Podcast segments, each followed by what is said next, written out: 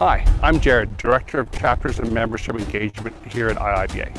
IIBA is dedicated to providing our members with the resources they need to advance their career and to enable better business outcomes. So how can IIBA help you take the next step in your career?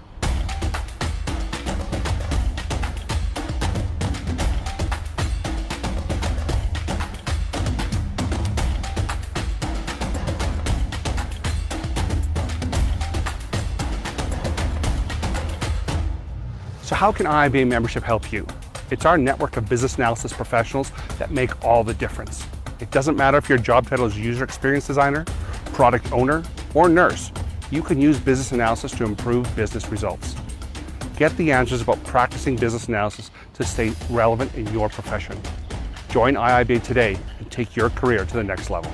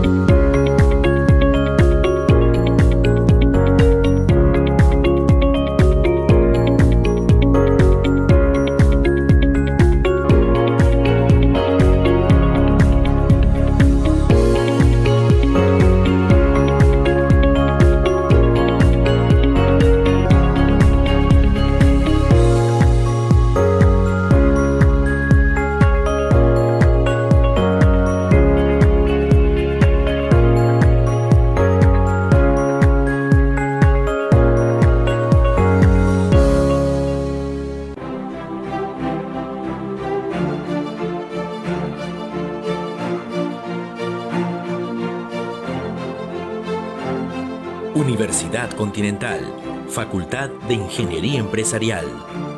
En nuestra Facultad de Ingeniería Empresarial nos preparamos para responder a las necesidades que actualmente tienen las empresas en el Perú y el mundo. Nuestros ingenieros empresariales lideran proyectos de innovación tecnológica e identifican oportunidades para optimizar los procesos empresariales.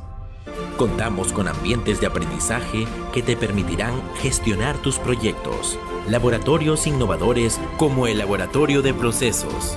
Un espacio para diseñar y crear prototipos brindando soluciones a través de la tecnología.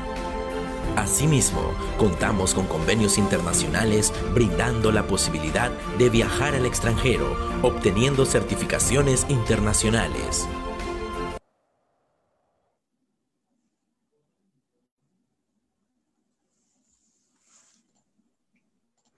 Buenas tardes amigos, eh, mi nombre es Giancarlos Guamán, miembro voluntario del IVA Perú C Chapter, que en colaboración de la Universidad Continental están organizando este primer Congreso de Análisis de Negocios. El día de hoy tengo el placer de presentar a Andrés Barba con el tema La matriz de trazabilidad de requisitos. Andrés Barba es un ingeniero de sistemas colegiado y con una maestría en ingeniería de sistemas. Así también cuenta con experiencia en gestión de proyectos de tecnología de información, gestión de operaciones, mejora de procesos y reingeniería de procesos. Así también destacar sus múltiples certificaciones internacionales, tales como Project Management Professional, Certified Business Analysis Professional, Certified Business Process Professional, Scrum Master Certified, ITIL y muchos más. La ponencia durará de 60 a 70 minutos. Luego pasaremos a un espacio de preguntas de 15 minutos, por lo cual invito a toda persona que tenga alguna observación, consulta o comentario, escribirlas en el cajón de chat para ser resueltas. Así también, favor de rellenar la encuesta de satisfacción, que es muy importante para recibir el material audiovisual. Sin más que decir, doy el pase a Andrés Barba. Gracias. Buenas tardes, gracias Jane. Eh, gracias al capítulo IVA Perú y al, a IVA Internacional por haber organizado este evento. Estoy este, entusiasmado, estoy también eh, muy orgulloso de cerrar todo el evento. Eh, hemos tenido a lo largo de la semana una serie de presentaciones de más alto nivel con ponentes internacionales que no hacen más que este, reforzar la idea de que tenemos que seguir capacitándonos, creciendo en conocimiento y compartir el mismo, ¿no? que es una de las razones por las que estoy acá. Eh, en mi caso, eh, he abordado un tema que considero muy importante y que aplica no solo al análisis del negocio, sino a muchas profesiones que tienen que ver con el crecimiento empresarial, organizacional o institucional. Entonces, sin mucho preámbulo, vamos a compartir mi pantalla. segundo.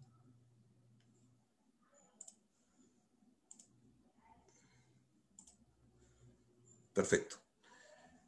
Algunas precisiones de orden. Eh, y es algo que a mí siempre me estuvo este, distrayendo porque trato de ser pulcro, prolijo en, conceptos, en términos.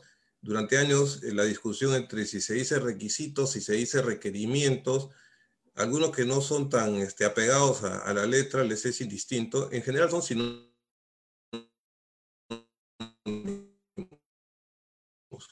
Y podemos manejarlos de manera diferente esto hablé de requisitos y a la hora de escribir la presentación hablé de requerimientos, pero disculpen esa nimiedad. Ya, ya hicieron mi presentación. Eh, dado que este es un evento del IVA, eh, sí destacar que soy analista de negocios certificado por el IVA Internacional y invito a todos a inscribirse, registrarse en el capítulo peruano y estudiar para certificar. Eh, se gana mucho, se aprende mucho. Los temas de hoy, la agenda, eh, vamos a repasar algunos conceptos clave. Esta es una licencia que me he tomado, dado que estoy cerrando el evento. Vamos a hablar del análisis de negocio, vamos a hablar de todo el contexto, vamos a hablar de, qué apunta o a dónde apunta el análisis de negocio, sobre todo el tema de las soluciones. Vamos a ir acotando, siempre me gusta un enfoque de, lo general a lo particular. Eh, vamos a hablar ya de lo que es el requerimiento, que es la piedra angular dentro del análisis de negocio, la trazabilidad de los requerimientos. Finalmente haremos una, ronda de preguntas. Algunos conceptos clave. Siempre la pregunta latente, ¿qué es negocio? Y, y, cuando uno lo pregunta, las personas suelen dar diferentes tipos de respuestas, pero casi todas orientadas al tema económico. Y al tema económico, digo, monetario, algunos con desdén mercantilista. ¿no? Si nos basamos en el glosario que expone el BABOC, el negocio habla de un sistema económico donde cualquier actividad comercial, industrial, profesional se realiza con fines de lucro. Ese es el concepto per se que aborda la última versión del BAUC. Sin embargo, cuando ustedes se sumergen en, el libro y van al glosario, hacen una precisión, ¿no? Es una definición bajo el concepto del mundo de los negocios. Yo siempre me preguntaba por qué hacen esa precisión cuando debió haber quedado tal cual como una definición. Pero como ustedes han tenido oportunidad, la profesión del análisis de negocios se nutre de otros cuerpos de conocimiento, otras, otros este, guías de referencia, estándares. Más aún, si ustedes han participado durante toda la semana, hemos tenido a los ponentes que son expertos, incluso certificados en diversos cuerpos de conocimiento, of Knowledge, ¿no? Yo en mi caso, complementando el concepto, busqué y encontré el complemento, ¿no? término negocio se refiere a las personas que interactúan para realizar un conjunto de actividades para la entrega de valor a los clientes y generar retorno a las partes interesadas. Miren qué, qué simpático, qué bonito. Lo que está diciendo es que no es necesariamente un tema económico, también puede generar beneficio. Y por lo tanto, ahora el concepto de negocio se extiende a organizaciones que no sean necesariamente eh, generadoras de lucro, ¿no? Negocio abarca todo tipo de organizaciones, sean estas públicas o privadas. Es así que usar el concepto de negocio, la palabra negocio, también aplica para instituciones tipo ONG o instituciones del Estado. Entonces no lo veamos eh, con preocupación, algunos, en algunos foros donde he estado eh, dicen no usemos la palabra negocio cuando es el Estado. Es un error, de, es un error de concepto y hay sustento material para refutarlo, ¿no? Y debemos usarlo sin ningún inconveniente.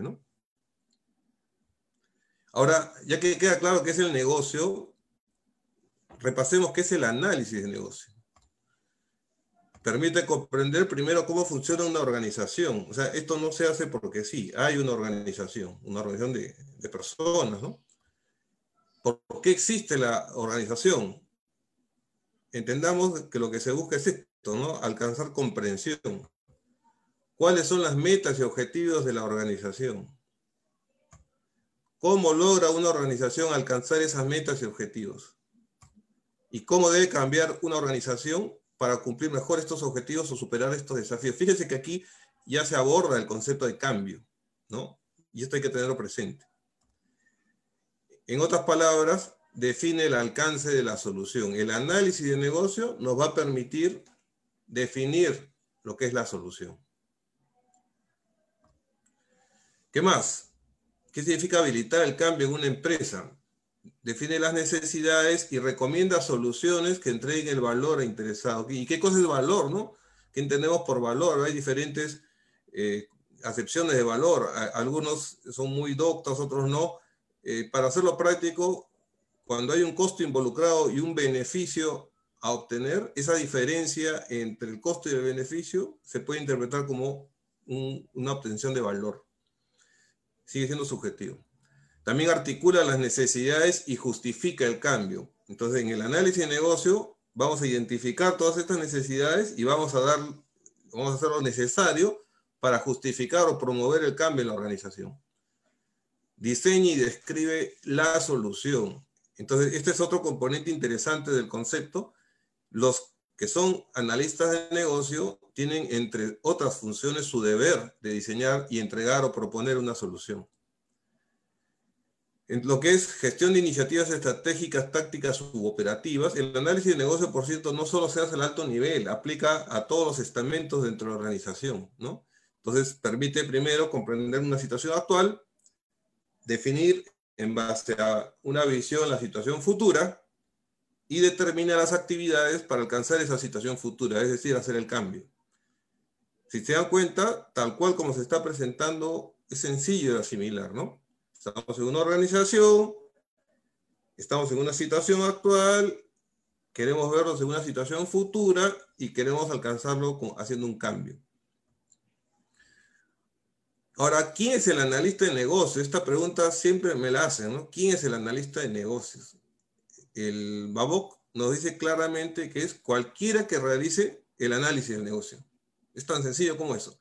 ¿Y qué significa? Es decir, que no importa el cargo, no importa el rol, es aquel que hace la actividad de campo, de gabinete, que descubre las necesidades de diferentes fuentes, las, las organiza, las evalúa.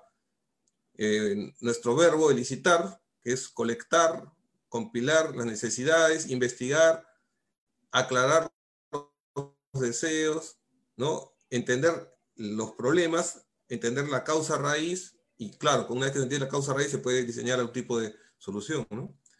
También alinea y diseña la solución con las necesidades, es decir, a una necesidad puede haber una solución o más de una solución.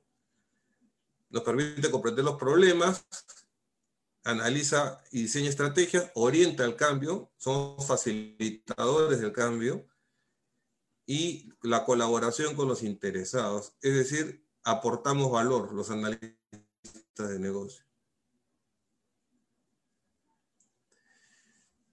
Bien, ya sabemos qué es análisis de negocio, bueno, qué es negocio, qué es análisis de negocio, quién es un analista de negocio. Ahora, ¿qué habilidades debería tener un analista de negocio? Ya sabemos que es el que ejecuta el análisis, pero ¿qué habilidades debe tener? No cualquiera puede ser un analista de negocio. Tiene que analizar y resolver problemas. Esto es un requisito, o sea, tenemos que saber resolver problemas. Tenemos que tener capacidad de comprender el negocio, es decir, dentro de la organización, el negocio, la razón de ser, tenemos que entenderlo. Comunicarnos de manera efectiva, no se trata solamente de tener el deseo de comunicar, hay que practicar, hay que estudiar. Yo siempre sugiero, hay que matricularse en un curso de oratoria y aprender de maestros, porque es importante. El que, el que habla domina, el que habla comunica, el que habla orienta. Si no, este, miren a los políticos, ¿no? Ellos hablan y convencen, persuaden. Gestiona las relaciones con los clientes, facilita las discusiones, nuevamente el tema comunicacional, negocia y construye consenso, modela datos, modela procesos, y aquí medio que se juxtapone con el analista de procesos, con la función del analista de, procesos. Ya les digo que el analista de negocios se nutre de diversas profesiones y, técnicas y herramientas. Planifica y gestiona actividades, facilita el desarrollar una estrategia de negocios, finalmente comprende y gestiona el cambio organizacional. ¿Qué más? El BABOC rescata las competencias subyacentes de un analista de negocio. ¿Qué son subyacentes?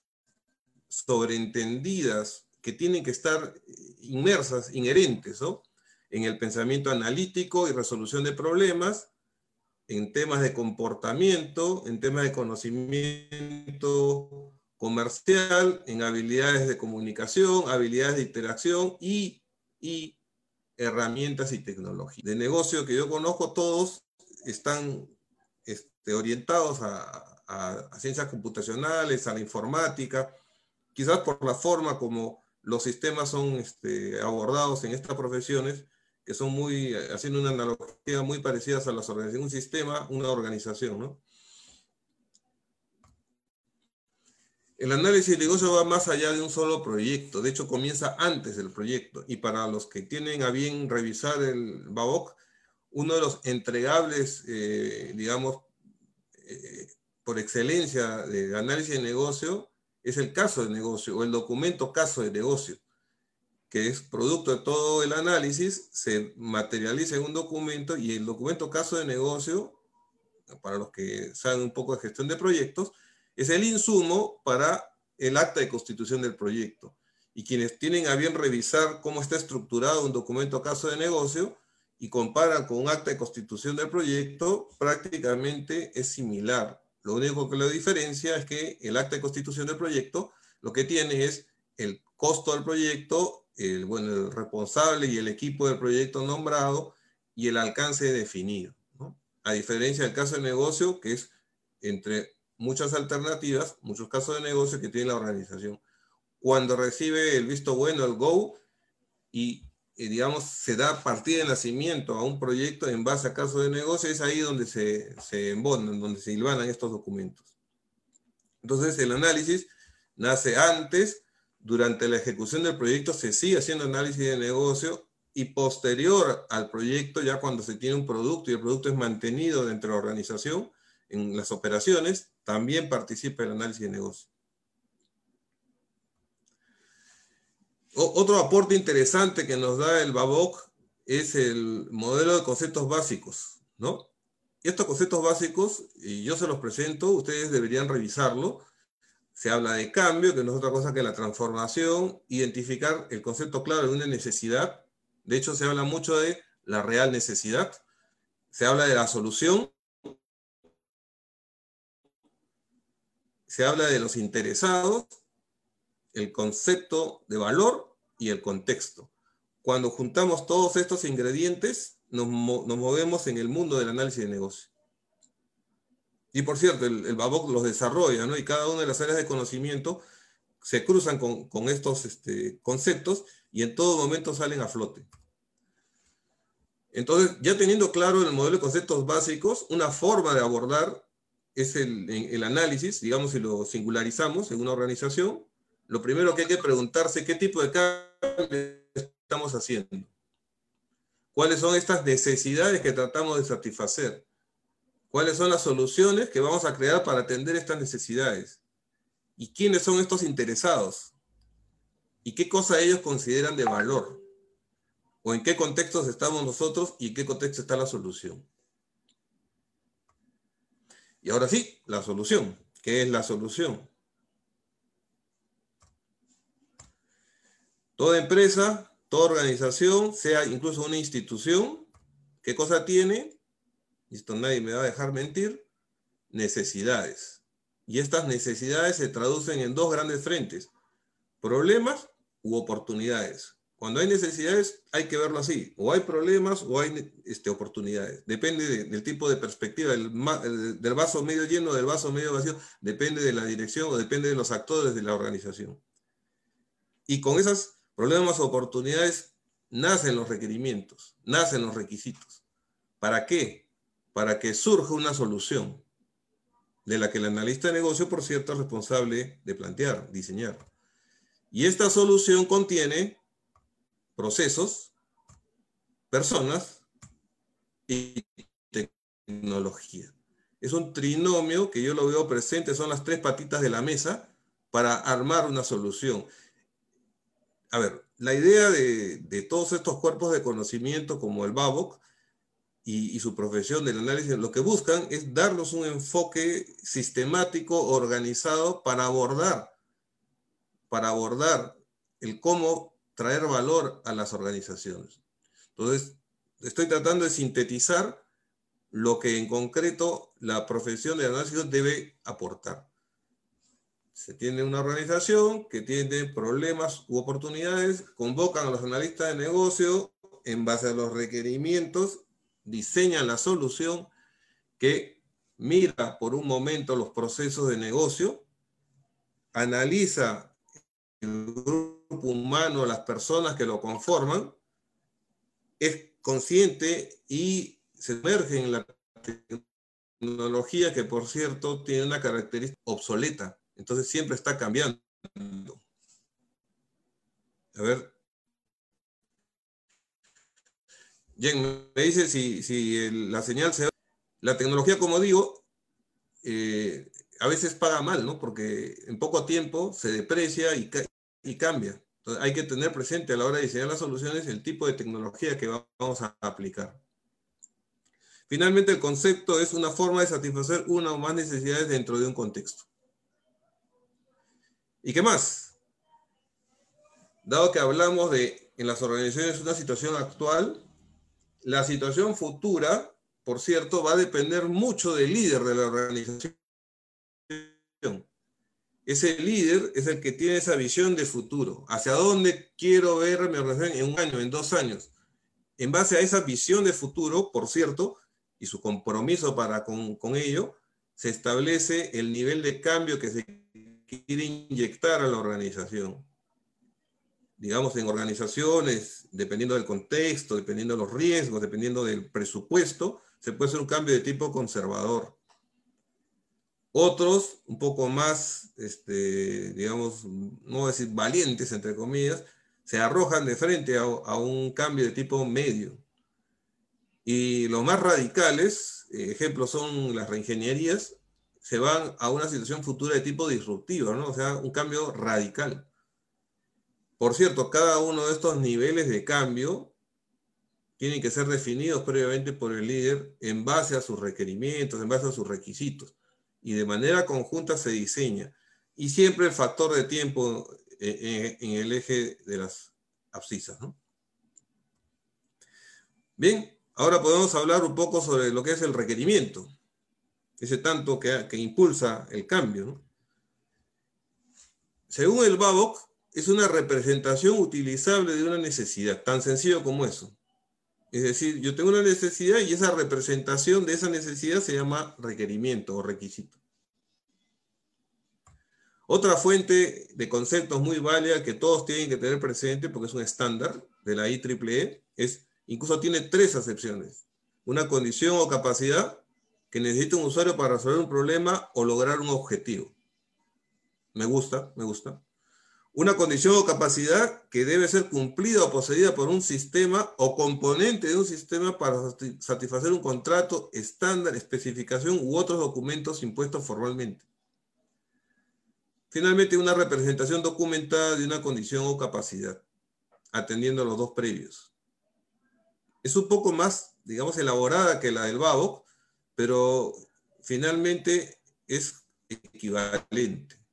Y la última, es, en base al IREP, el Instituto de Requisitos, de Ingeniería de Requisitos, es una necesidad percibida por un interesado, ya acá incluye el concepto del interesado, una capacidad o propiedad que debe tener un sistema, una representación documentada de una necesidad, capacidad o propiedad. Fíjense, fíjense que tres fuentes del concepto, dos decantan en la parte documentada. Por alguna razón debe ser pero hay que tenerlo presente, o sea, no es por las puras, o sea, piden requerimientos documentados. ¿De dónde obtenemos los requerimientos? Obviamente hay tres fuentes. Los interesados es la principal fuente, y eso tienen que tener presente todos los analistas de negocio. Tienen que hablar con los interesados, escucharlos. Ellos son la fuente de, de los requisitos de requerimientos. Los documentos, bueno, una técnica es el análisis documental, ¿no? Uno lo invita a una organización o es parte de una organización, tiene que revisar los documentos, ¿no? Los activos de proceso de la organización, los APO, eh, según el PMBOK, ¿no? Uno tiene que revisarlos porque allí está registrado gran parte de los requisitos de manera objetiva. Y los propios sistemas de información que están funcionando. Hay que observarlos, hay que verlos, ahí hay requisitos. Pero la idea es que estos tres tienen que converger, siempre escuchando a los interesados. Bueno, el otro, otra característica de los requerimientos que puede estar directamente declarado y puede estar gestionado. Es decir, yo necesito, o sea, lo declaran, ¿no? Y gestionado, incluso lo piden con un documento.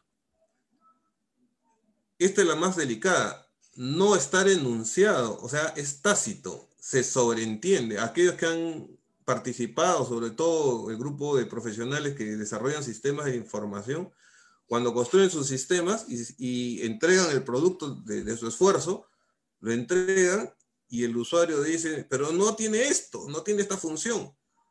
Es que tú no me lo has pedido, ¿no? Esa es la clásica, tú no me lo has pedido. Pero se supone que, el, se supone, ¿no? Es tácito, se supone que lo tiene. Y no dejan de tener razón. Los usuarios finales generalmente son clientes y el cliente siempre tiene la razón, ese es su privilegio es responsabilidad del analista de negocios, en base a todos los contextos y conceptos previos que le he mencionado, sumergirse y hacer una buena licitación e identificar incluso estos requisitos que no son tan transparentes, tan objetivamente mencionados. Y tenemos el deber incluso de preguntar, en caso no lo mencionen. El quedarse callado diciendo no lo, no lo dijo no es suficiente, porque el día de la entrega del producto, el día de la validación del mismo, va a salir a flote. Y créanme, he visto caras muy molestas cuando no se cumple con un requisito incluso tácito. se supone, ¿no? Estar implícito o derivado de otros requerimientos también, ¿no? Cuando uno nos dan una lista de requerimientos, nosotros tenemos el deber de cruzarlos, hacer ese análisis, trabajo de gabinete, identificar qué otros requerimientos están inherentemente vinculados y tienen que emerger. Bueno, un requerimiento tiene que ser visible y estar entendido por todos los interesados. Para hacerlo visible, el analista de negocio tiene que materializarlo. Tiene que ver la forma de hacerlo aflorar y lograr su validación. El BABOC identifica los cuatro tipos de requisitos o requerimientos y los clasifica, de hecho tiene su clasificación. Habla de los requerimientos del negocio, que están asociados más a alto nivel, más de tipo gestional, muy alto nivel, metas, objetivos, resultados, ¿no? Incrementar las ventas en tanto por ciento en el periodo tal, ¿no?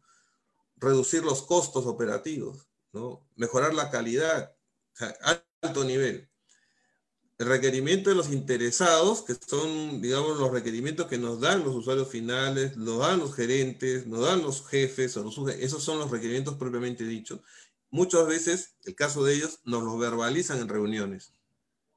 Hay que tener la habilidad de estar presente y escuchar y anotar, porque es, otra fuente de requisitos que a veces no lo tenemos en cuenta. Y para la mayoría, por cierto, y esto es muy común, solo piensan de que hay requerimientos funcionales.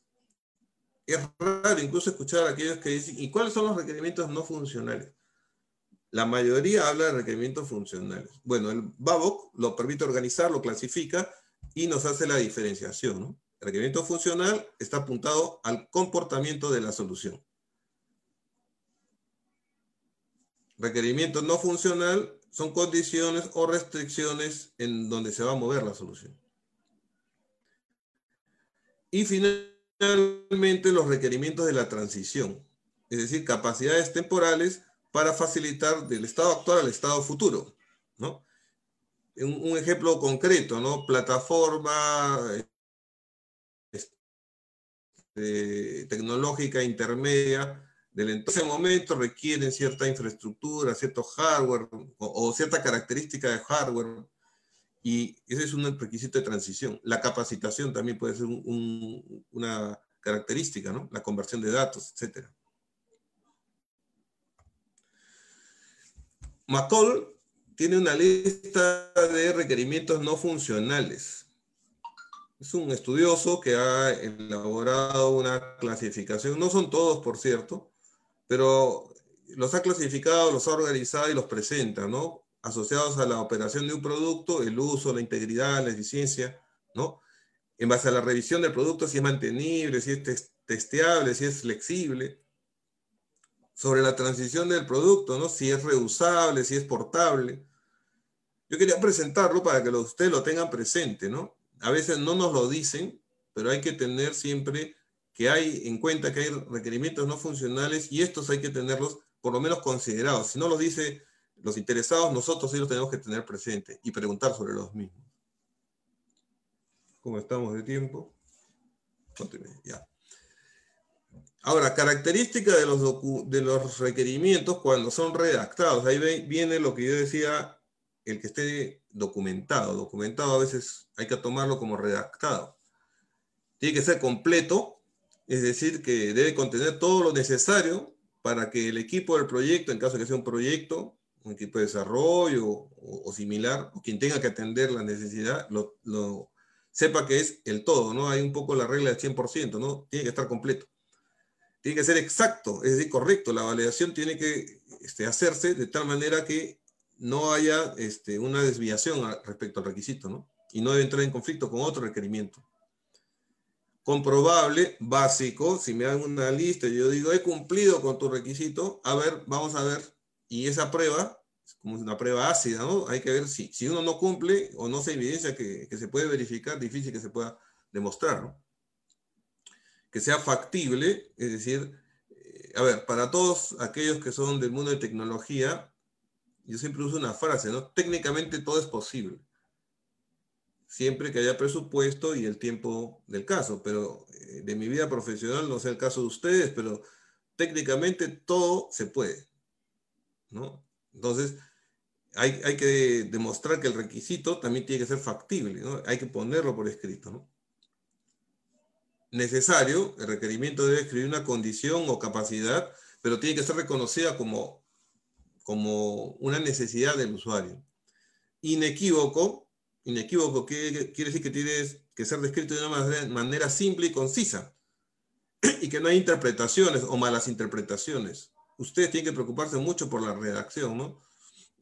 Decía que iba a ser blanco y, iba a emerger en algún momento.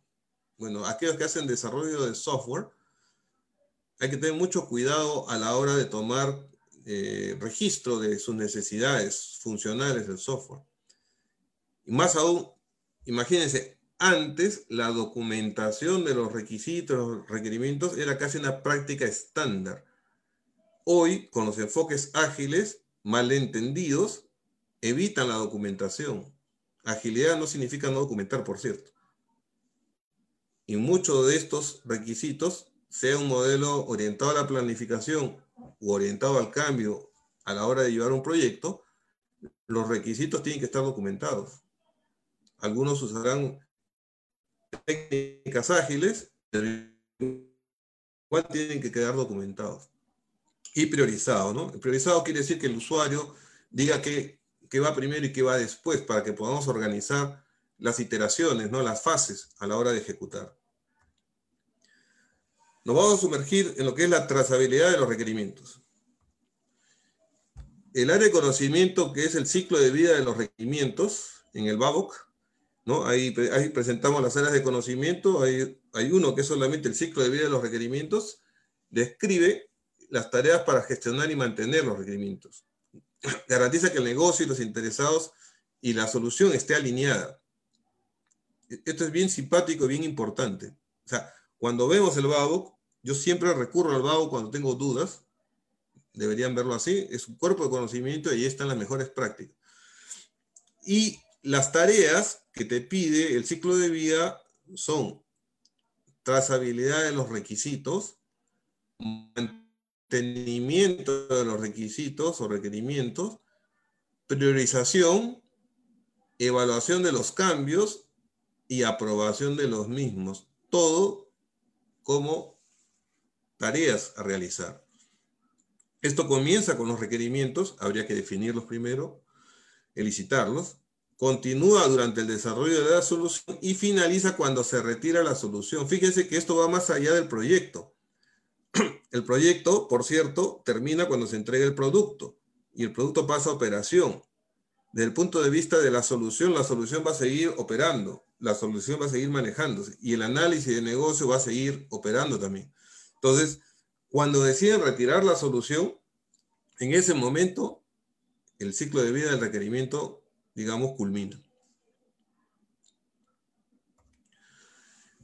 Este pequeño flujo lo que indica es que si existe un potencial requerimiento, hay que evaluarlo y a veces en la evaluación simplemente se desecha y vuelve a la lista de requerimientos. O sea, no es que se olvida, no es que eh, se destruye, no, vuelve a nuestra lista. Quizás en el futuro se vuelva a tomar en cuenta.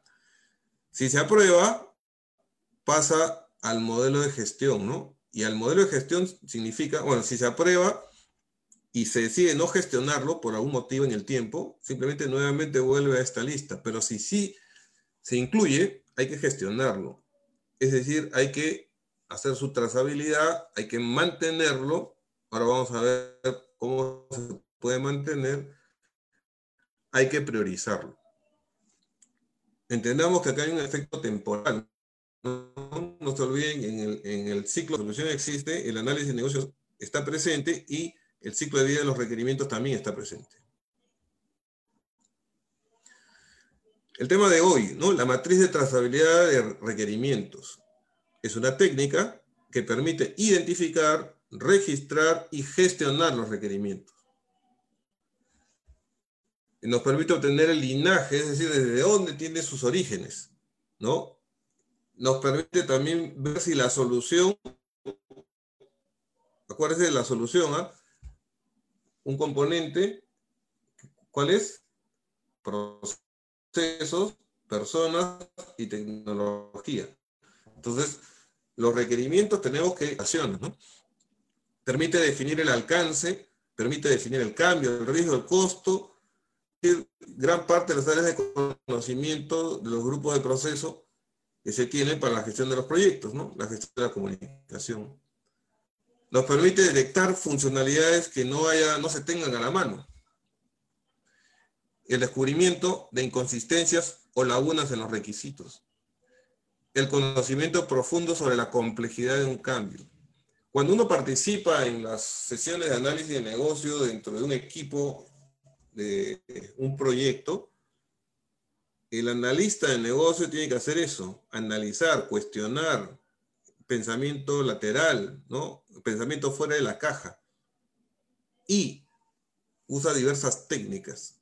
La técnica para trazabilidad de requisitos o de requerimientos nos va a permitir generar y mantener el valor a lo largo de todo el ciclo de desarrollo del producto que atenderá la solución y posteriormente la solución. Les presento un ejercicio que he hecho ahora temprano. Yo he manejado muchas matrices de trazabilidad de requisitos. De hecho, hay tantas como a ustedes consideren importante elaborar, construir, ¿no? Pero todas tienen un identificador y nos permite numerar, contabilizar los requerimientos, ¿no? Aquí he usado una regla de formación del código de requerimiento como RF, requerimiento funcional 01. La descripción, los requisitos, por cierto, hay buenas prácticas para su registro. Eh, digamos, la más recomendada sobre todo cuando se va a emplear para fines iniciales de negociación con los interesados, es el lenguaje natural. Uno debería escribir tal cual como el usuario, el interesado nos lo dice y lo registra. La fecha en la que fue registrado, la complejidad, la complejidad probablemente en el tiempo 1, en el primer momento no se tenga identificado. Eh, lo más probable es que en el tiempo 1 solo se tenga el identificador, la descripción y la fecha pero como la gestión de los requisitos, la gestión de los requerimientos eh, es permanente durante el ciclo de vida de la solución, entonces lo que vamos a tener es en una primera versión, un primer release de esta matriz, simplemente probablemente en los tres campos, el identificador, la descripción y la fecha. Cuando estamos, digamos, con los interesados. Después nos vamos a la oficina con el equipo del proyecto y empezamos a trabajar y darle forma a lo que va a ser nuestra planificación. Para planificar se hace un brainstorming, se hace técnicas de estimación y se dice qué complejidad tiene este requisito o este requerimiento. Obviamente al principio basándose en la descripción, digamos que la descripción fue buena ¿no? y cumple todos los requisitos que hemos hablado de una buena, de un requerimiento bien formado. Entonces el equipo podría decir, mira, la complejidad para esto es alta la complejidad es media, la, complejidad es baja. Esta es una forma, ¿no? Hay muchas, pero esta es una forma propuesta. Si estamos en una organización madura y si lo acotamos este ejercicio, este ejemplo al desarrollo del software, si fuera una organización madura, ya se tiene, digamos, métricas estándares asociados a las complejidades de los requisitos, ¿no? Entonces digamos que este es un ejercicio de un grupo humano, un grupo de desarrollo que ya tiene estandarizado incluso la forma de estimar. Dice, la complejidad es alta, el esfuerzo son 160 horas persona. Media 40 y baja 16. Esto, por cierto, lo, puede, lo define el equipo de desarrollo del proyecto. Pero la idea de esto es transmitirles cómo se empieza a la matriz. y si tenemos, por cierto, un tarifario de horas persona, dependiendo si lo quieran usar para hacer costeo o lo quieran usar para ponerle un precio, que incluye ya el margen, la utilidad. En mi caso, en el ejercicio estoy poniendo pues que el precio de la hora persona, si esto es un desarrollo, va a estar en 40 dólares y el tipo de cambio a 3.5, entonces 22.400 soles, ¿no? Sería el requerimiento número uno. Y así por cada requerimiento. X es un acrónimo que uso para decir en función de, estoy diciendo, la dependencia, ¿no? El requerimiento funcional 2 es dependiente del requerimiento funcional 1. Es así, si en algún momento alguien quiere prescindir de alguno de los dos, va a tener en cuenta el impacto que va a tener. Otro criterio a tener presente es la prioridad. Alta, media o baja. Por cierto, la prioridad la define el usuario, el interesado en los enfoques ágiles, la prioridad la definiría el Product Owner, ¿no? Se puede aplicar la técnica Moscow, ¿no?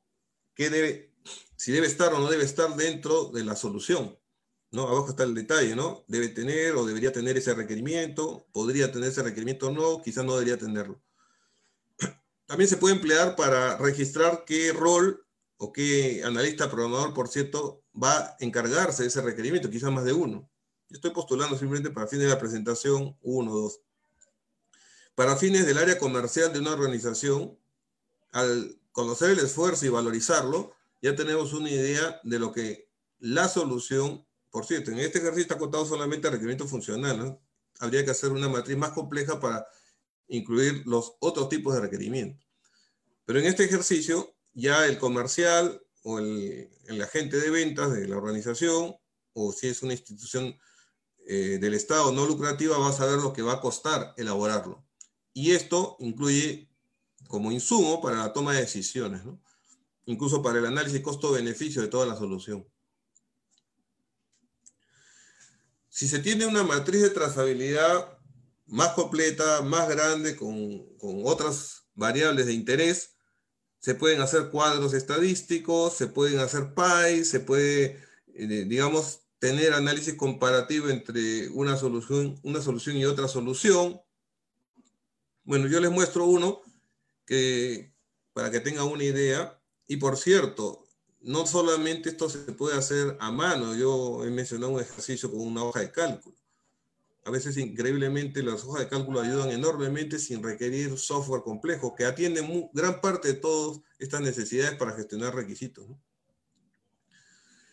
De la matriz nos permite identificar también una, lo que llamamos una trazabilidad y rastreabilidad. Los orígenes del requisito hacia atrás, hacia, digamos, lo que es, pronunciado por los interesados, por los documentos o por otro sistema de información, si es derivado, si es derivado de otro requisito, ¿no? Y, digamos, lo que sucede con el requisito conforme va pasando el tiempo, ¿no? Si tenemos el componente, digamos, en, un registro de requisito, tenemos un componente de software desarrollado asociado a un requisito, este puede ir versionando, puede ir iterando. En la matriz podríamos también registrarlo. Los casos de prueba también podrían estar registrados asociados al requisito. Esta es otra forma que quise presentar y es una forma gráfica, ¿no? Para aquellos que les gustan los radiadores, sobre todo en temas ágiles, también pueden, en un momento, cuando tengan su, sus este, reuniones de equipos Scrum, sobre todo Scrum, porque es lo que mayormente se aplica en enfoques ágiles, en sus radiadores pueden ver de manera gráfica cómo se relacionan los requerimientos, los requisitos, qué componentes están llevados de la mano, cuál es Una imagen vale más que mil palabras. Otro tema a tener en cuenta en los requisitos, que también lo puede controlar la matriz, son las versiones asociadas a los componentes, asociados a los requisitos. Es decir, la matriz debería darnos una visión completa de cómo los requisitos están vinculados, tanto como requisito propiamente dicho, como el producto de la gestión de los requisitos. Y bueno, aquí se postula un modelo de versionamiento, que no es, esto por cierto no tiene que ver directamente con el versionamiento de software. Esto es versionamiento de requisitos, cómo van cambiando los requisitos conforme al tiempo. Y es muy importante. ¿Por qué? Y es muy, muy importante sobre todo la gestión histórica de los requisitos de los requerimientos. Para aquellos que gestionen proyectos, gestionar significa organizar, coordinar, comunicar, participar de reuniones con los interesados. Va a haber situaciones en las que se va a discutir sobre lo que se está haciendo en el proyecto, cuando es el desarrollo, una gestión, y generalmente el que presenta algún documento, alguna traza, lo verbaliza o lo sustenta mejor, no voy a decir que gana, pero eh, logra, logra el consenso. Cuando uno está con un interesado, un cliente, un usuario que puede estar mortificado y, y créame, ¿ah? en esta situación la gente se acuerda de muchas cosas y verbaliza, yo te dije que quería con pantalla negra, con botón a la izquierda, y, te dije que haga esto. Los que tienen suficiente cuidado, el analista de negocios prolijo, busca su documento, lo encuentre. Oye, pero en el documento que registramos no dice esto. Ahí una de las habilidades blandas del analista de negocios. No se trata de ganar uno y hacer perder al usuario final o al cliente. Lo que se trata es de transparentar, aclarar, lograr que que se entienda que, puede, que lo que nos estén pidiendo no tiene razón, no tiene sentido. Y es difícil con gente que a veces se cierra. Por eso es que la gestión de documentos, incluso en los modelos de gestión de proyectos ágiles, se tiene que tener la habilidad de lograr un registro. El registro es la evidencia objetiva de un trabajo realizado. Si alguien nos pidió algo y quedó en registro, obviamente si logramos la firma de ese, de ese pedido, de ese requisito, es magnífico, ¿no? Porque nos va a dar sustento, nos va a dar más solidez a la hora de argumentar, a la hora de negociar. Ya dependerá de la habilidad del analista de negocio o, del jefe de proyecto o de quien tenga eh, en su rol, en su momento, la gestión de negociación, cómo presenta estos registros, cómo lo hace sin pelearse con el cliente, cómo lo hace buscando el consenso, pero es básico tener estos registros. Quería ir cerrando ya. Hay herramientas para gestionar requerimientos, hay herramientas muy completas. No quiero ni tampoco quise presentar productos, pero conozco muchos productos, algunos muy caros, pero obligan a una madurez dentro de la organización. Y madurez me refiero a que tienen y desarrolla prácticas comunes, estándares y las respeta. Cuando sucede eso, cuando una organización es madura, en mi punto de vista, recién debería invertir en herramientas de software que, por cierto ayudarían o aliviarían mucho la gestión. Y si no las compras, por lo menos construyanlas, ¿no? Porque si bien una hoja de cálculo sirve, a mí me sirve mucho, eh, en algunos casos, dependiendo del tamaño del esfuerzo, tamaño del proyecto o la organización, van a requerir un manejo más este, elaborado, más profesional de los requerimientos. Entonces hay que tener en cuenta estos criterios la perspectiva del usuario tiene que estar registrada, la, eh, la, perspectiva del producto, la perspectiva del proceso, el tema del proveedor, la perspectiva técnica, ¿por qué no la perspectiva económica? Y todo eso debería ser criterios para la selección de la herramienta. Bien, entonces sobre la matriz de trazabilidad de requerimientos ya eh, haciendo un repaso y contexto de todo lo que hemos presentado, hemos visto todo el análisis de negocio, todo lo que es las buenas prácticas, todo lo que son los requisitos, hay que pensar, ¿no? ¿Cómo usamos, cómo eh, aplicamos la, la técnica? En primer lugar, no se limite a preguntar cuáles son sus requisitos. Eso está bien para comenzar, pero no se limite a eso, ¿no? Vaya del papel a la gente. Si usted tiene un contrato, está bien el contrato, está bien los términos de referencia, las especificaciones técnicas, pero vaya, hable con las personas, converse, entérese qué, lo motiva, cuál es su necesidad, su real necesidad. Cambie las suposiciones por preguntas. Esto, es, esto le pasa mucho a analistas de negocio, analistas de sistemas, analistas programadores, que por sus horas de vuelo, por su experiencia, ya se creen suficientes, ya se sobran, ¿no? Eh, el, orgullo pesa más, ¿no? Yo no le voy a preguntar, se supone, entonces empiezan a suponer. Ahí les invito a todos, sean humildes, porque ustedes no saben todo y tampoco son telépatas. O sea, ustedes no pueden adivinar lo que el usuario quiere. Por más que les llegue un documento o por más que se lo dijo de una forma, ustedes tienen que asegurarse. esa es la palabra que quería transmitir, asegurarse hablen, conversen. A mí me ha pasado muchas veces que me llega un documento en base a con una serie de requisitos y cuando hablo, lo que dijo en el papel no es lo que quería decir de manera, digamos, su real necesidad.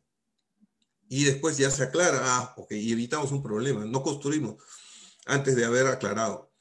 Utilice las herramientas para descubrir las brechas e identificar preguntas adicionales. Esto es básico. Varias técnicas, cruce técnicas. El BAO tiene 50 técnicas. Así que les sugiero que empiecen a revisarlas, practíquenla, conozcan la diferencia entre un requisito y una solución. Yo creo que con esta presentación ya les quedó claro, ¿no? La solución es como un trinomio en el que tiene una visión más grande, proceso, persona y tecnología. Y cada uno, por cierto, es un universo que hay que descubrir. Pídale a los interesados que trabajen hacia atrás. Esa es otra forma, esa es otra técnica interesante, ¿no?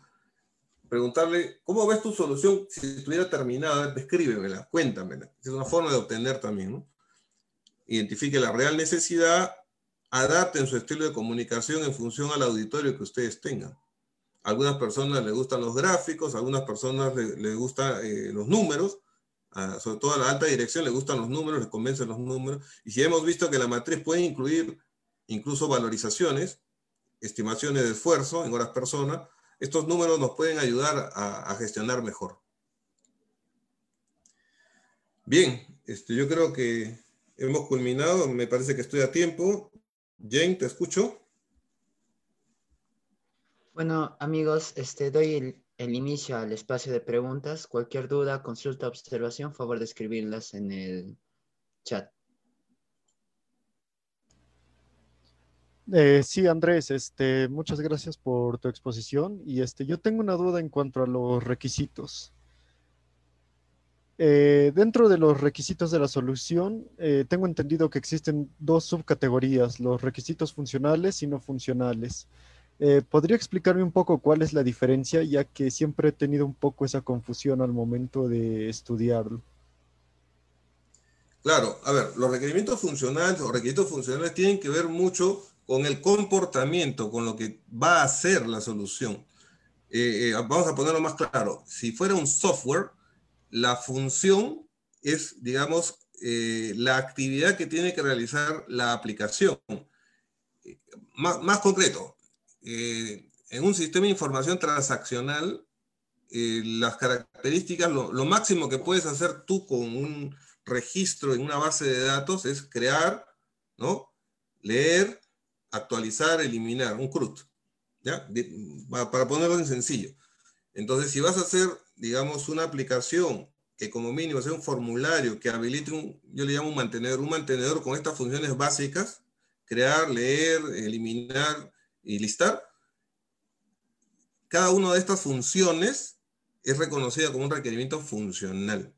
Ahora, si te dicen, esa aplicación necesito que el tiempo de respuesta de la misma sea en 5 segundos de haber hecho un clic en, en aceptar, eso no tiene que ver con la parte funcional, tiene que ver con un tema no funcional, que es el tiempo de respuesta de la transacción. Ese es un ejemplo de un requerimiento no funcional.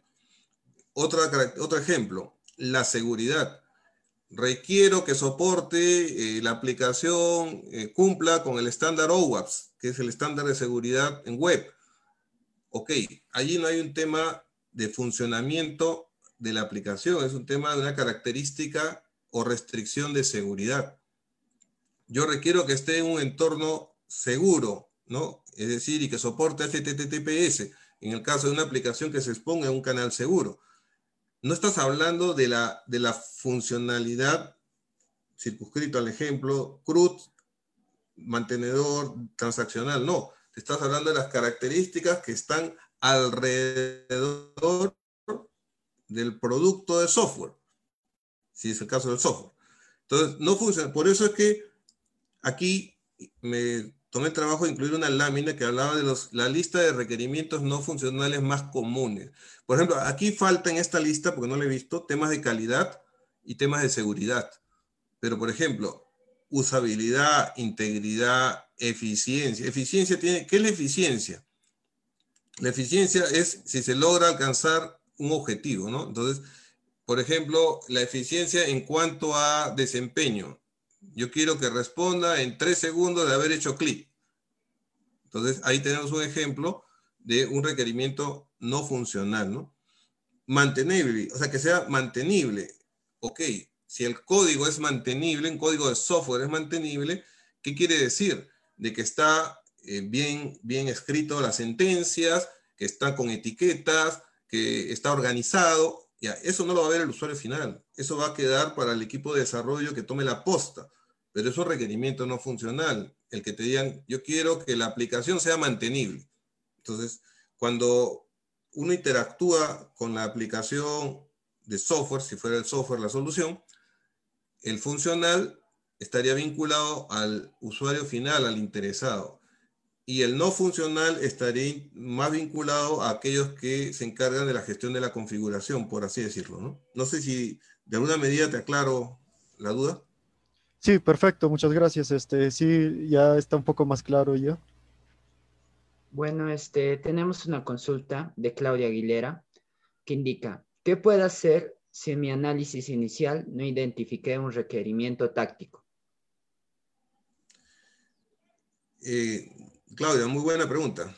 Y suele pasar. ¿Qué pasa si no, identificas un requerimiento táctico táctico significa que es un requerimiento de interesado. Fíjate en la clasificación del BABOC, el requerimiento de interesado. ¿Quiénes son los interesados desde el punto de vista de BABOC? La alta dirección, los mandos medios, en tu caso táctico apuntaría más a los mandos medios. Entonces, cuando tú, como analista de negocios, ves, porque lo has descubierto tal cual como lo dice, que no está, tienes que lograr que se transparente esa necesidad. Por eso una de las prácticas era conversar.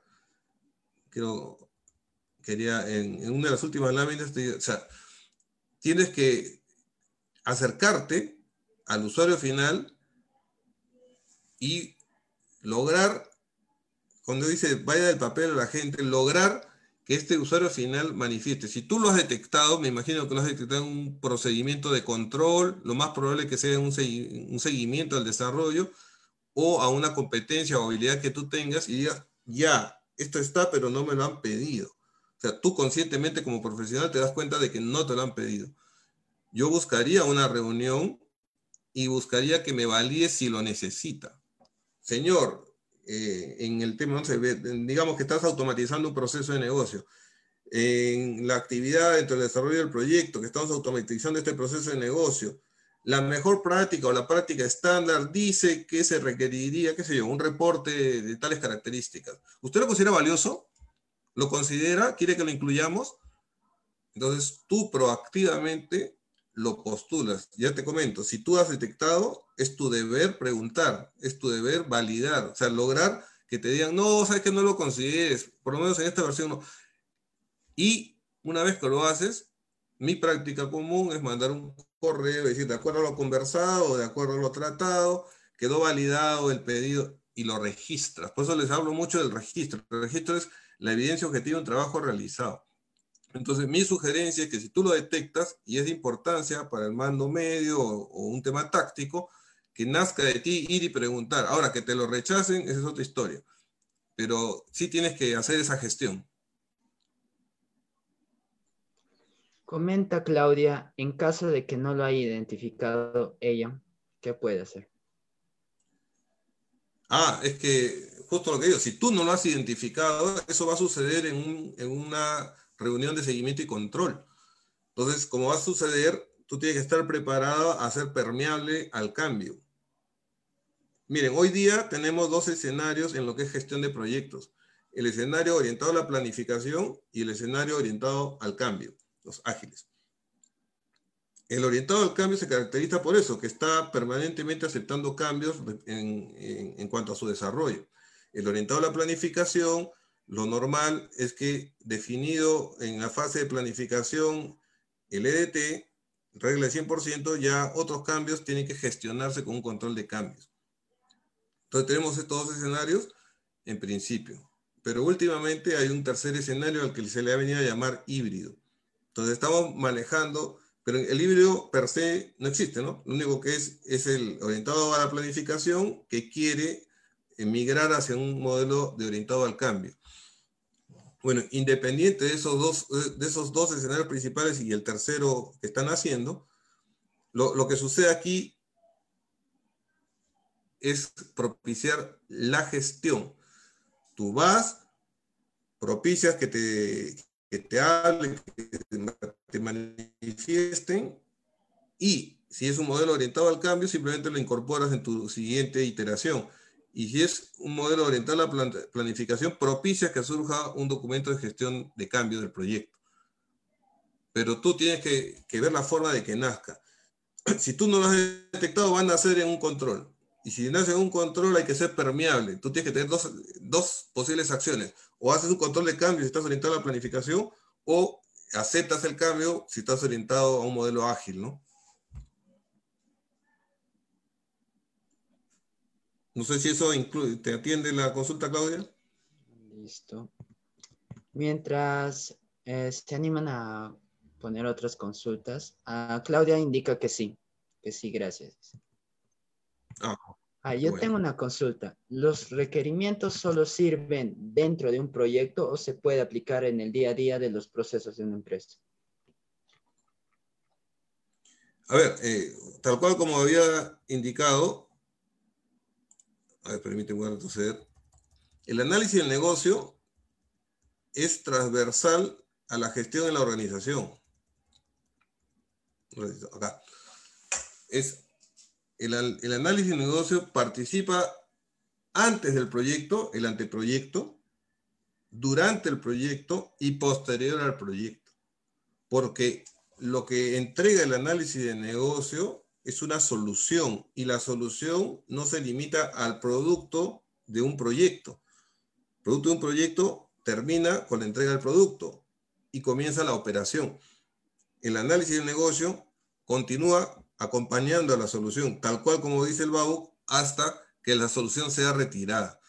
Entonces, eh, la gestión de los requisitos es incluso posterior. Y esto es algo, qué buena pregunta que has hecho, porque me, hace acordar una inquietud que siempre tengo. Cuando uno justifica un proyecto, cuando hace estudio de análisis costo-beneficio, cuando eh, se elabora todo lo que es el anteproyecto y te lo aprueban con ese sustento, vamos a traer tanta mejora económica, vamos a reducir los tiempos, vamos a, vamos a mejorar la calidad. Eso, con eso se, se vende y se acepta y se termina comprando el, proyecto, ¿no? Se ejecuta el proyecto, entra en producción, pasa un año, dos años, y, y, lo curioso es que nadie después hace ese contraste si se alcanzó o no se alcanzó el valor posterior. ¿Por qué? Porque en estas organizaciones no hay un analista de negocio que esté haciendo ese seguimiento al valor, a ver si se cumplió o no la promesa. Y algunas explicaciones puede ser de que para lograrlo tendrías que tener una medición pasado un tiempo dentro del ciclo de vida del producto ya en operación y contrastarlo contra digamos, los documentos iniciales cuando no, no inició el proyecto. Entiendo que eso sí debería hacerse, no se hace, o al menos no tengo pocas personas que me hayan comentado que alguna vez lo han hecho, pero eh, debería permitirnos entender si realmente se logró o se alcanzó el valor prometido en el caso de negocio.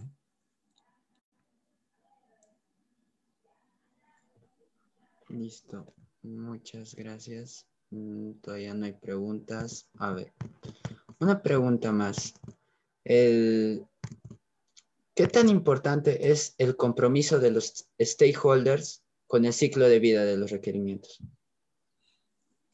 Bien, el stakeholder realmente son los interesados. Hay que tener habilidad como analista de negocio para identificarlos, ¿no?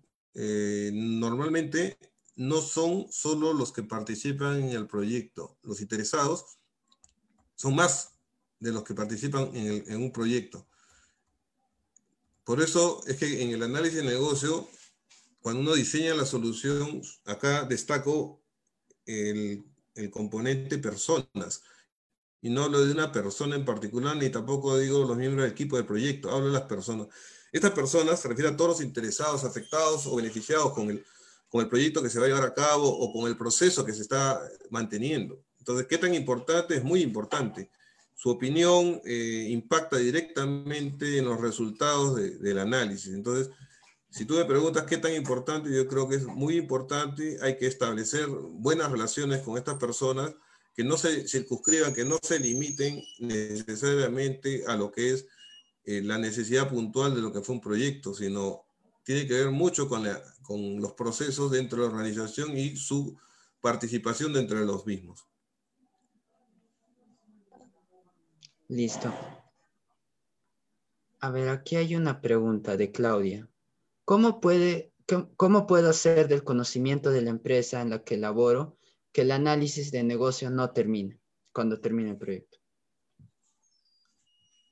Muy buena pregunta. En, general, eh, en, nuestro, en nuestra realidad, en nuestro país, muchos cuerpos de conocimiento están emergiendo, ¿no?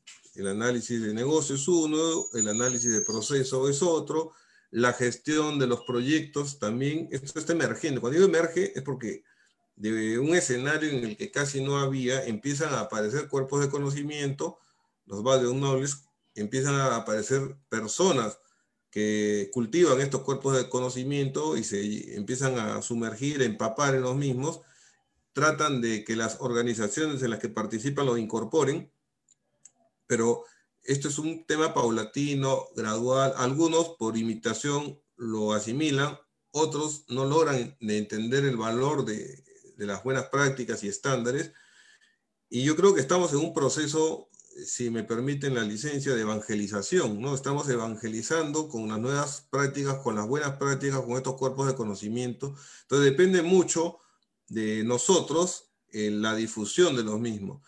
Un, un consultor que ahora es un amigo, hace muchos años, me, me dio a entender de que el cambio dentro de una organización no necesariamente lo hace la alta dirección siempre nosotros mismos podemos gestionar ese cambio. Y la respuesta está en cada uno, tal cual como se los transmito, tal cual me lo dijo. Entonces, yo recuerdo en ese entonces yo veía temas de calidad y yo me quejaba, eh, estaba complicado porque no lograba resultados asociados a los sistemas de gestión de la calidad. Y le pregunté a él, ¿cómo hago para lograr esto? Porque dentro de la organización no, no hay esta cultura, ¿no? Creo que era el tema de fondo después de que me respondió eso, ya me puse a pensar cómo lo hago. Entonces yo mismo empecé a dar charlas, empecé a mandar correos, empecé a hacer presentaciones. Eh, eh, digamos, me empapaba el tema y buscaba contagiar a otros con, con ese conocimiento que tenía. Me fue bien, me fue bien y se tradujo en un cambio en la organización respecto a la cultura en ese contexto orientado a la calidad.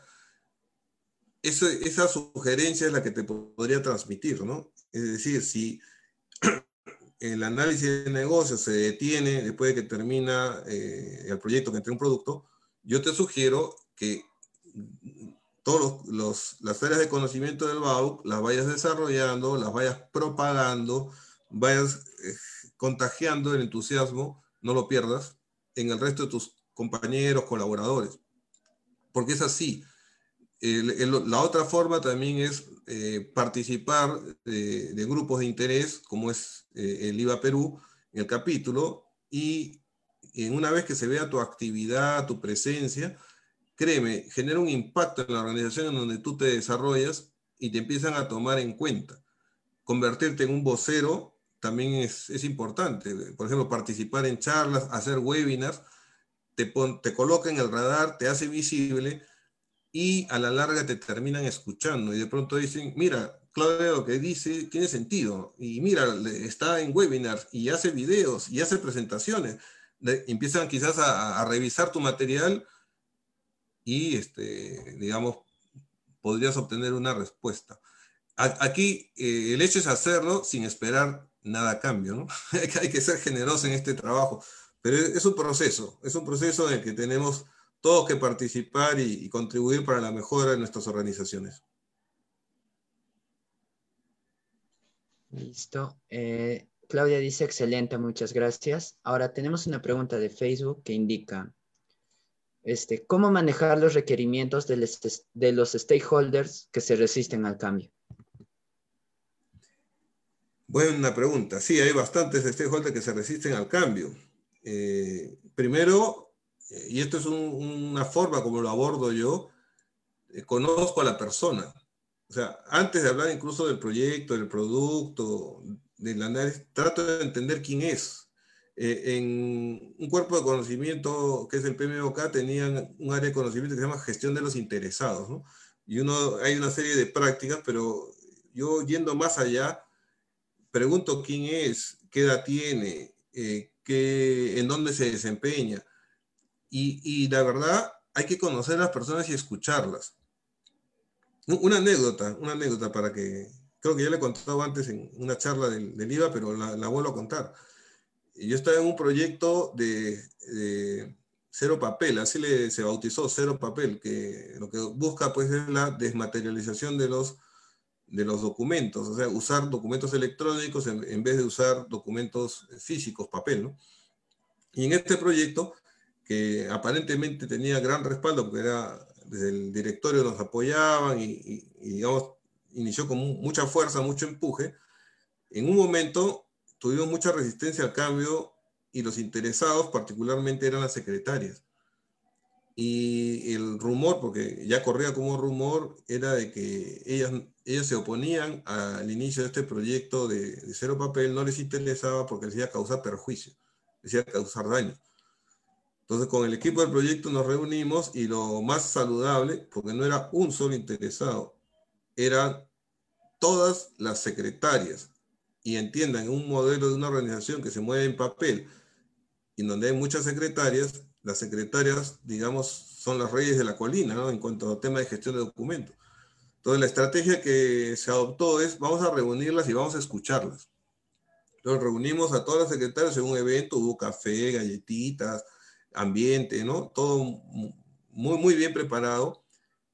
Hubo un preámbulo en la que se presentó el proyecto, el beneficio futuro, y luego eh, se invitó al panel a las personas, eran más de 50 secretarias, a que tomen el micro y manifiesten si, se, si les interesaba y se comprometían con el proyecto o si tenían algo en contra del proyecto. Fue, fue así, ¿ah? fue queríamos su, su manifestación más sincera. Y entonces se levantó una señora de cierta edad, cerca de 60 años, y dijo, mire señor, es todo muy bonito, pero ¿quién me va a pagar el oculista? ¿Qué? Todos quedamos pensando, ¿qué tiene que ver el oculista en esta charla? Sí, porque usted, ustedes, ¿cómo me van a pagar el oculista? Pidió la palabra a otra persona. En efecto, ¿quién me va a cambiar la medida de mis lentes? ¿Cómo voy a trabajar así? No entendíamos, o sea, y, y el rumor y todas respaldaban este comentario. Entonces le preguntamos, pero a ver, señor, explíquese, porque no entendemos. O sea, no entendemos por qué, tiene que ver un oculista en un proyecto de cero papel, en la, que, en la que simplemente vamos a reducir el papel. Exactamente por eso, no digo, van a reducir el papel. ¿Cómo vamos a ver? Si ahora un papel, se refería al papel A4, ellos entiendan, ¿eh? para que vean cómo, cómo la comunicación es básica. Pensaban que se iba a reducir el papel, o sea, que, físicamente iba a cambiar de tamaño el papel no habían entendido de que reducción de papel era retirar el papel físico y usar documento electrónico. Ellos entendían que iba a haber reducción en el tamaño del papel. Y esto que parece tan jocoso no lo era, era una cuestión de Estado. Todas las secretarias se oponían al proyecto y cuando se les explicó, no, va a haber, se va, va a cambiar el documento papel por un documento electrónico y se van a, bueno, ahí se van a poner pantallas más grandes. Recién allí estas personas que eran interesados entendieron de que no se les quería afectar y nosotros entendimos que todo el brochure, la parafernalia, la comunicación estaba mal enfocada. Nosotros hablábamos de reducción de papel porque somos pues, este, eh, bueno, no tan joven, pero gente joven que entiende estos temas de tecnología, pero estas personas, en su mayoría secretarias de cierta edad, les era ajeno el cambio tecnológico y ellos hablan de reducción de papel como una reducción de tamaño del papel, y por cierto, pero ahí se entiende, se reduce el papel, se baja el tamaño de la fuente para ver los documentos, y les iba a costar esfuerzo, les iba a afectar la vista. Sugerencia, conversar, escuchar, entender, acercarse a la persona. Listo. Aquí Diana dice, lo que hoy es una anécdota, en ese momento se debió manejar con mucho tacto. Sí, pues en efecto. Pero aprendimos mucho. Yo creo que cada uno tiene su proceso de aprendizaje. Ahora tenemos una consulta de Cristian que indica, ¿qué cursos nos recomendaría para ser futuros analistas de negocio? Bien, eh, entiendo de que hay cursos eh, locales y hay cursos internacionales. Eh, yo particularmente les sugiero, comiencen con un curso eh, internacional en diversas fuentes de Udemy es una fuente de servicios de capacitación, hay bastantes cursos de análisis de negocio.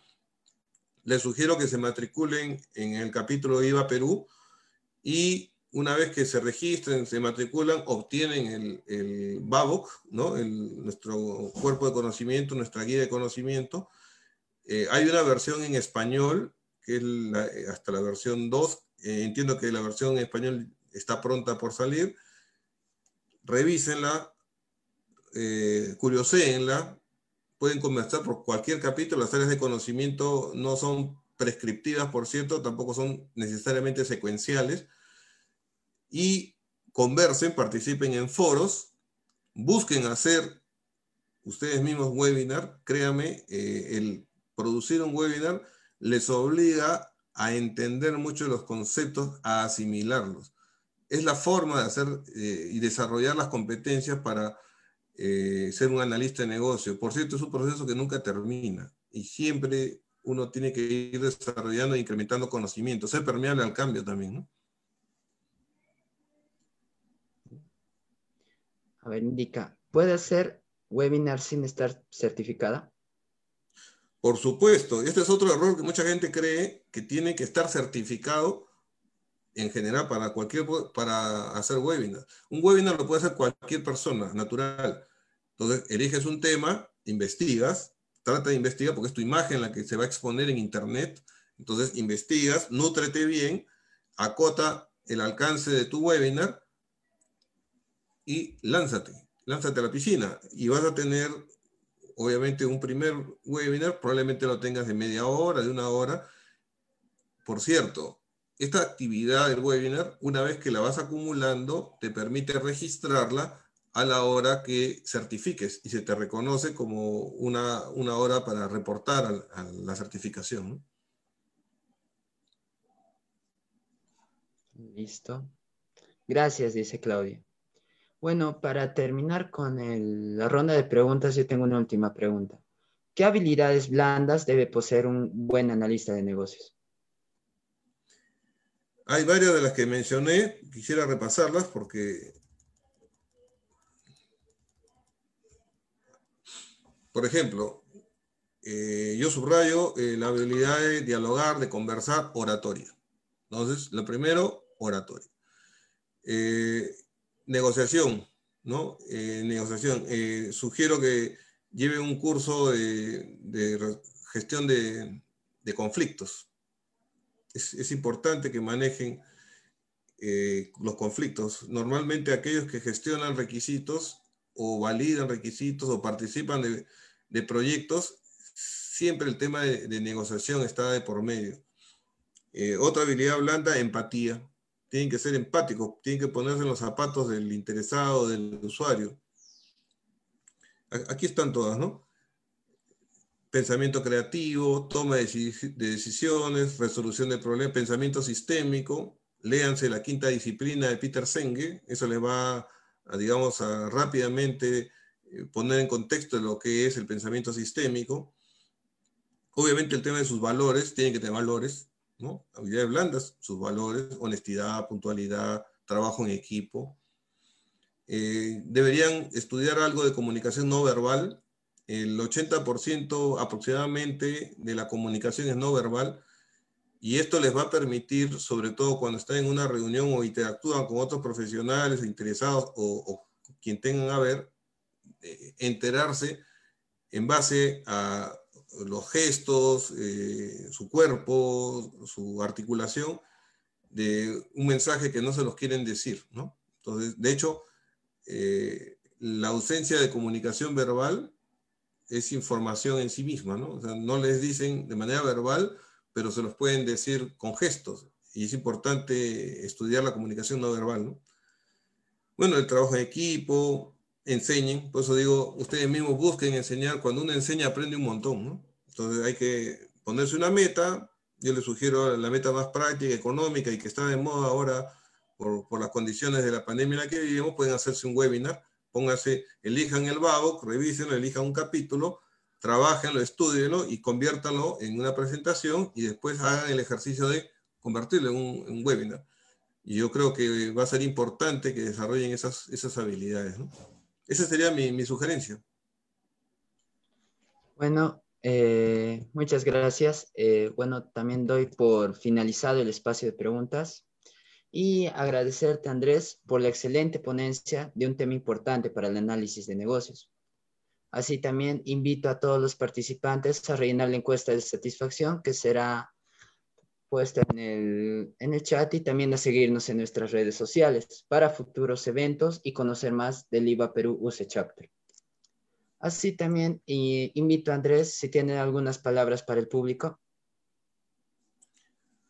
Yo en general agradecer al IVA Perú y al IVA Internacional por este evento. Los invito a que sigan haciendo eventos similares de la calidad de los ponentes que han tenido. Este, yo creo que vamos a ir creciendo como comunidad de de negocio Les invito a todos a desarrollar competencias, eh, sumérjanse en los cuerpos de conocimiento, el vago que es el punto de partida, hay otros cuerpos de conocimiento, no paren de aprender.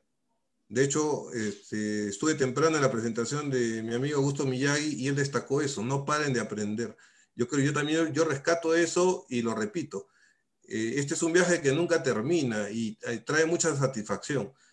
Eh, agradezco también a a Miguel Ángel Yontop, a Luis Flores por haber organizado este evento, a ti, Jane, a Andrei y a todos los miembros del equipo de Herida Perú. Y aquí, a los aquí presentes les invito a que se, se registren en el capítulo para hacerlo crecer. Listo, muchas gracias Andrés, en serio, muchas grandes gracias por su tiempo. Y también agradecer el tiempo y disposición de todos los ponentes y participantes durante esta semana del Congreso invitarlos a conocer más sobre el análisis de negocios, más sobre nosotros del IVA Perusa Chapter, ya que el análisis de negocios es un punto importante en el contexto actual. Muchas gracias a todos.